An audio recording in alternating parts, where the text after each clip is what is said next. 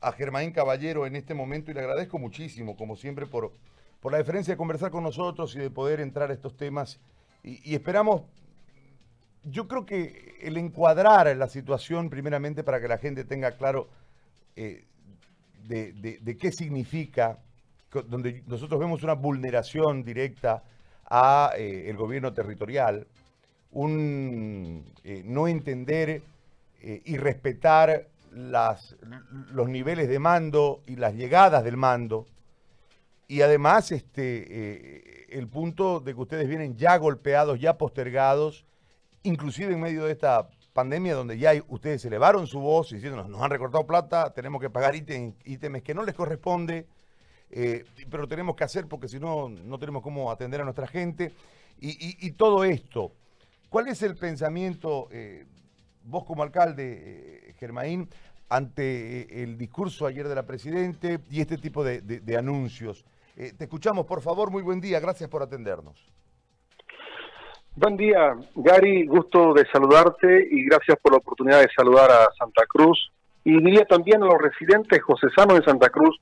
Ayer estuvimos aniversario patronal, primero de mayo, una celebración muy escueta, muy corta, eh, dada la circunstancia que estamos pasando. Así que un saludo cordial a todos. Eh, yo comparto mucho de lo que ha estado eh, analizando eh, Gary, pero me apartaría en principio de la situación de crisis que estamos pasando los gobiernos municipales autónomos. Segundo, me apartaría un poquito incluso de la propia campaña de la presidenta Yanine Áñez, ya, para enfocarme en algo que me preocupa, y no de ahora, desde hace ya varios años.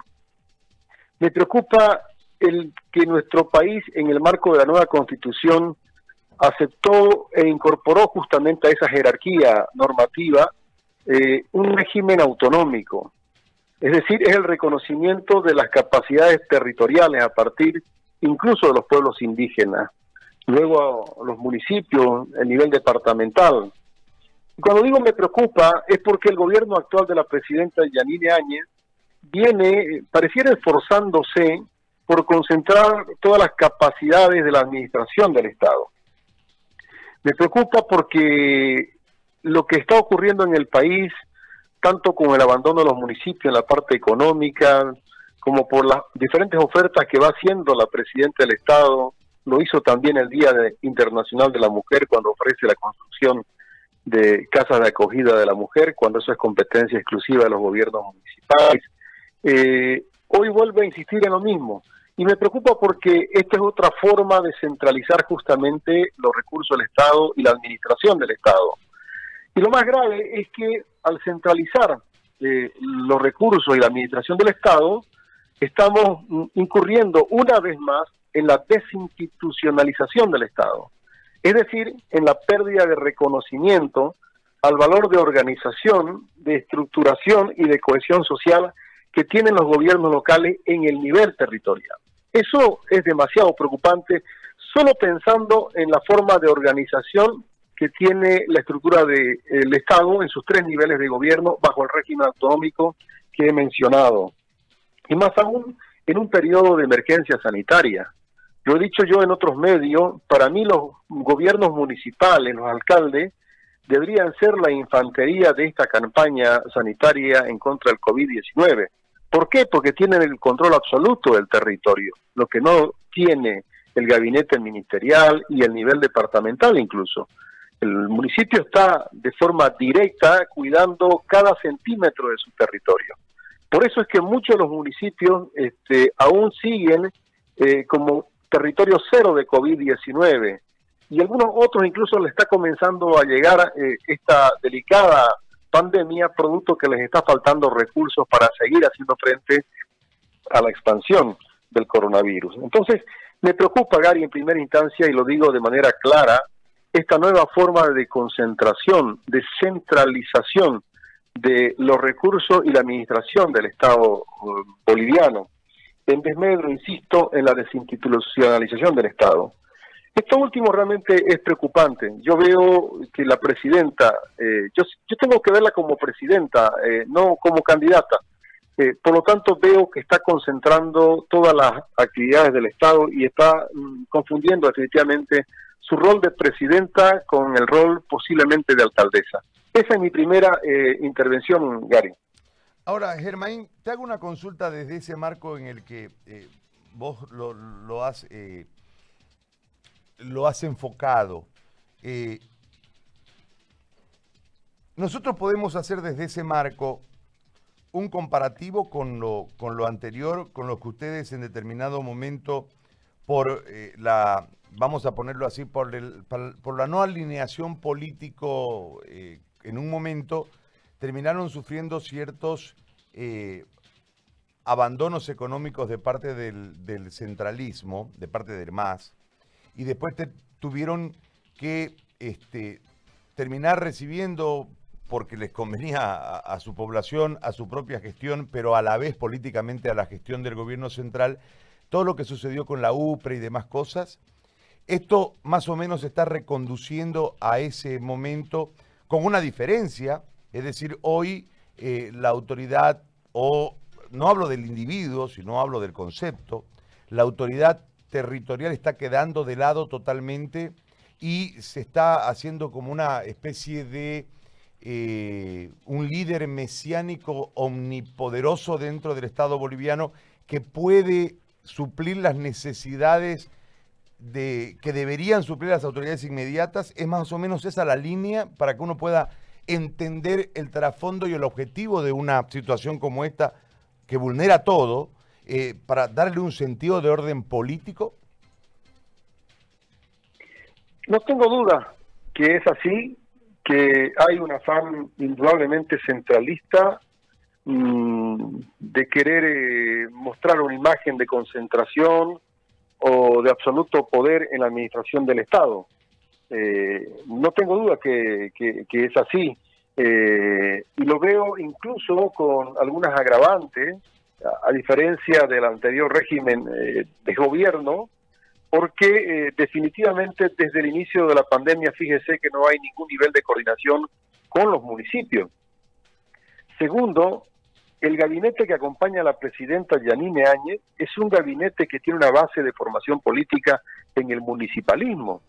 La propia presidenta, si no me equivoco, eh, tuvo una relación sentimental eh, con un alcalde de Trinidad, creo que formalizó incluso condición de matrimonio. Entonces ya tiene ahí una experiencia en, la administración municipal eh, o vinculada a una experiencia en la administración municipal.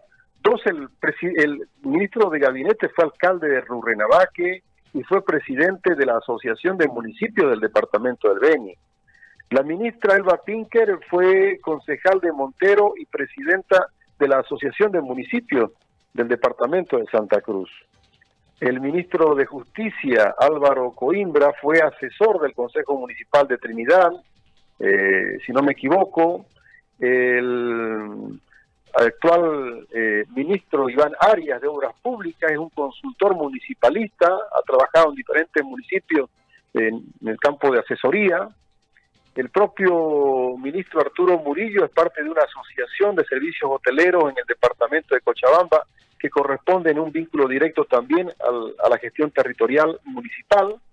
Y finalmente, pues, el ministro de Hacienda, José Luis Parada, es un ministro que que ha estado en los últimos 14 años en el nivel departamental, con un enfoque mucho más territorial y siendo parte incluso de la propuesta de nuevo pacto fiscal que generó el gobernador Rubén Costa en su momento al gobierno del presidente Evo Morales. Entonces estamos hablando, por supuesto, de gente que sabe que eh, concentrar los recursos del Estado, la administración del Estado, es desplazar las capacidades autonómicas y de gestión pública de las otras entidades territoriales autónomas, los propios gobiernos departamentales, los municipios. Entonces, yo creo definitivamente que hay un error aquí eh, conceptual, eh, puedo incluso hasta pensar que es premeditado, por supuesto, en función de, la carrera política de la presidenta Yanine Áñez, pero yo creo definitivamente, como alguien dijo hace poco, el país merece un gobierno que reconozca eh, las estructuras eh, constitucionales del Estado y fundamentalmente las competencias asignadas a cada nivel de gobierno. De esa manera creo que Bolivia tendría la oportunidad de pensar eh, en un desarrollo integral, cada quien eh, en el marco de sus responsabilidades, ya sin eh, tratar de desplazar o de usurpar funciones que no les corresponden. Este tema de gobierno transitorio versus, o no, no, no es versus, es gobierno transitorio que tenía la pacificación ¿no? como principal eh, eje en su momento, marco de acción, segundo, la convocatoria de elecciones y tercero, la elección. ¿no? Ese era más o menos el accionar y el, y el tribunal eh, de elecciones. De repente va girando todo esto y en medio viene la pandemia que obliga a hacer una postergación. La transición le juega muy mal a la pandemia. La eh, candidatura le hace un, un flojo favor a la pandemia. Pero estas dos cosas mezcladas generan una centralización de recursos, porque la excusa es perfecta, y hoy un tema de orden político de vulneración.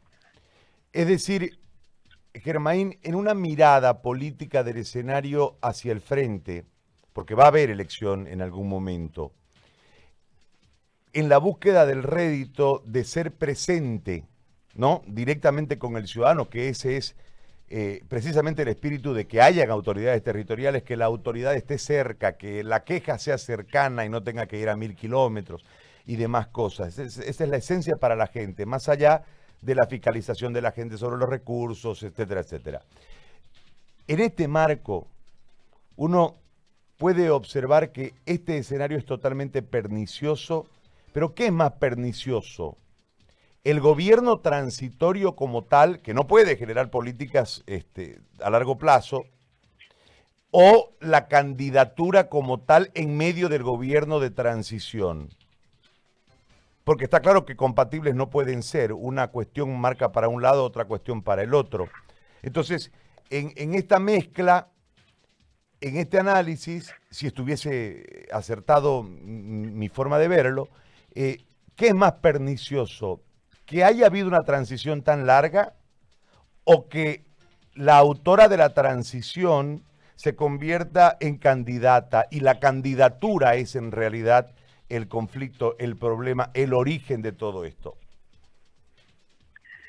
Gary, eh, dos cosas antes de entrar justamente a esa consideración. La primera, debemos coincidir que a la salida del presidente Evo Morales, como que hubo un respiro de alivio entre todos los bolivianos que pensábamos diferente al régimen del masismo.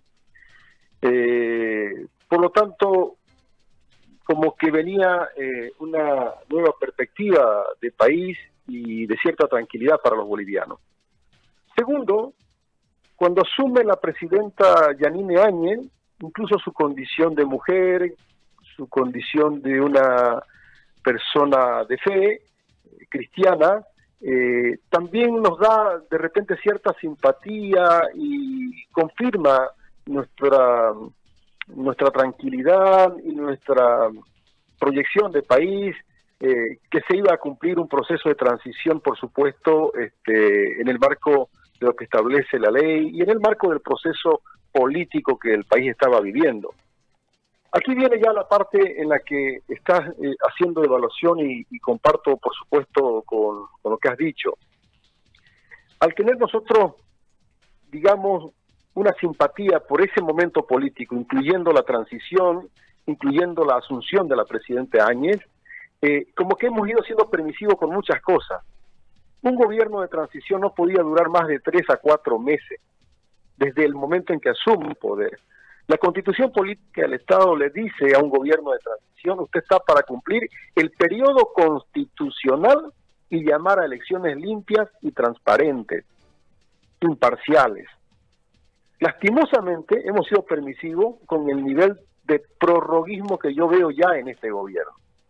El convocarnos a elección en enero, después de haber asumido, si no me equivoco, el 21 de noviembre, eh, yo creo que ya fue un plazo largo para preparar, y lo digo que creo incluso en una forma premeditada de preparar el, el alargue de su tiempo de transición a enero.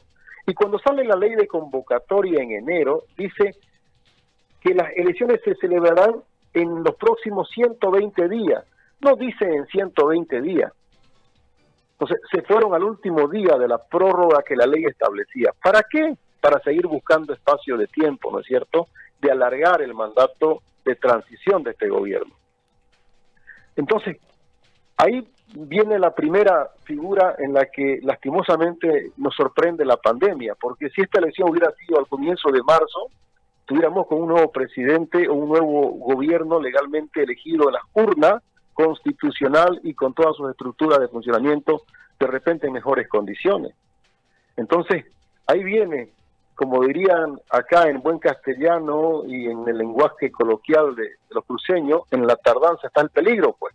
Entonces, ahí se da ya una figura de, de riesgo para, para todos los bolivianos, de riesgo en el manejo de la emergencia, de riesgo en el manejo también de la estructura del Estado y de manejo también en los propios recursos del Estado porque ya tenemos candidata, no solamente una presidenta de transición, ya tenemos candidata porque el tiempo lo administraron para formar la candidata. Entonces, yo creo que definitivamente eh, hoy, por ejemplo, muchas cosas se le cuestionan a la ley que ha salido eh, para establecer elecciones en el mes de agosto, posiblemente, la primera semana de agosto, se le cuestiona, por supuesto, a, a la, a, la bancada parlamentaria del MAS y su mayoría en el Congreso, pero es un enfoque político el que ellos están, están tomando. Por supuesto que es político, más allá que nos guste o no nos guste. Lo mismo que ha hecho la presidenta con todo el proceso de prórroga que se ha ido ampliando a lo largo de este tiempo, cuando su gestión no debió ser más de cuatro meses, desde el día que asumió, ¿no es cierto?, la alta responsabilidad de conducir al país. Entonces, yo creo que a partir de ahí viene una cadena justamente de, de, permisividad que hemos tenido en general eh, el país, eh, la, parte social, la clase política, todo, porque definitivamente eh, creo que este gobierno debió cerrar gestión a más tardar mediados del mes de marzo. Germain, muy amable, gracias por este diálogo, gracias por conversar con nosotros en esta mañana. Ha sido muy amable. Un saludo muy cordial, Germain, gracias.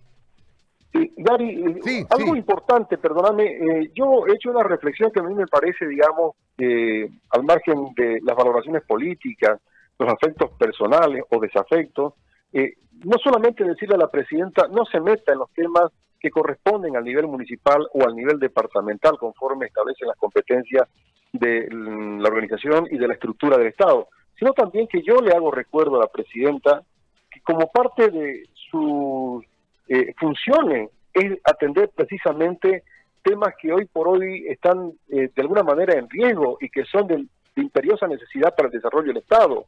Por ejemplo, digo que la presidenta debe ocuparse de la macroeconomía, de la diversificación productiva eh, del país, la construcción y equipamiento de hospitales de tercer y cuarto nivel, la dotación de 10.000 ítems como mínimo para el sector salud, que impulse la educación superior en provincia, que no la tenemos, salvando algunas excepciones.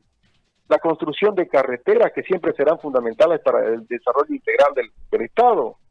Que se exploren nuevos pozos gasíferos, que busque nuevos mercados para nuestro gas, reactive la producción minero-metalúrgica de Mutún, viabilice Puerto Bush, anule la ampliación de la frontera agrícola e impulse mejor rendimiento de las áreas cultivables que cuide de nuestros bosques y recursos naturales, que garantice el relanzamiento del turismo. Reúna presidenta, con los empresarios, los pequeños y medianos emprendedores del país, que facilite créditos personales y deje que los gobernadores y alcaldes finalmente pues hagan su trabajo porque tienen la responsabilidad que la constitución les asigna. Así sea que tengamos que ser los, los que asumamos la ejecución de este plan de trabajo que ha planteado la presidenta. Entonces, yo concluyo con eso, Gary, no solamente es decirle no usurpe funciones, sino que cumpla la suya. Yo veo un país abandonado en muchos temas centrales. El tema de la salud es, sin ninguna duda, en este momento de emergencia, el más importante. La diversificación de la parte productiva, el cuidado y protección de nuestros bosques, nuestros recursos naturales. Ya vimos el año pasado cómo nuestra chiquitanía ardió con más de 4 millones de hectáreas frente a un gobierno indolente. Entonces no vamos a volver a repetir esa experiencia y ahí es parte de la responsabilidad del gobierno, la presidenta Áñez, más allá que tenga el concepto de transición, el gobierno tiene que gobernar y tiene que establecer líneas, ¿no es cierto?, de gestión pública en los tres niveles de gobierno para que este país pueda avanzar hacia un futuro mejor. Eso, estimado Gary, y te agradezco la oportunidad de compartir algunas inquietudes que, insisto, y como alguna vez lo dije también en tu programa, no tengo un afán político, no tengo un afán de crítica, de cuestionamiento directo a la presidenta Yanine Áñez. Yo soy un boliviano que ha tenido la suerte de nacer en esta bendita tierra chiquitana, de formarse profesionalmente en Santa Cruz, de desarrollarse laboralmente en Santa Cruz, de conocer a mucha gente del país, de recorrer mi país, de salir eh, fuera de mi país, en Sudamérica, Centroamérica, Norteamérica, Europa, de compartir las experiencias en nuestro municipio como parte de una imagen positiva. Yo digo, ya no solamente es la cooperación de Europa hacia América, sino de aquí también para allá, ya hay un ida y vuelta, ya compartimos las cosas buenas que hacemos. Entonces, siento como boliviano que nos merecemos un gobierno estable, un gobierno que reconozca las estructuras orgánicas de eh, nuestro ordenamiento constitucional, las capacidades de gestión territorial que tienen los municipios, los propios gobiernos departamentales, es decir, tratar de articular adecuadamente, de armonizar como corresponde la gestión integral del Estado boliviano con el reconocimiento a cada actor político, institucional, territorial, para que este país tenga futuro definitivamente. Yo sueño con ese país, que se reconozcan a todos el rol que le corresponde y las capacidades de aporte que puedan tener para seguir sosteniendo el desarrollo de todos los bolivianos. Un fuerte abrazo, Gary, y saludo cordial a toda tu amable audiencia. Gracias a vos, Germain, muy amable. El alcalde de San José de Chiquitos, Germain Caballero, en, relación a lo que dijo ayer la Presidente.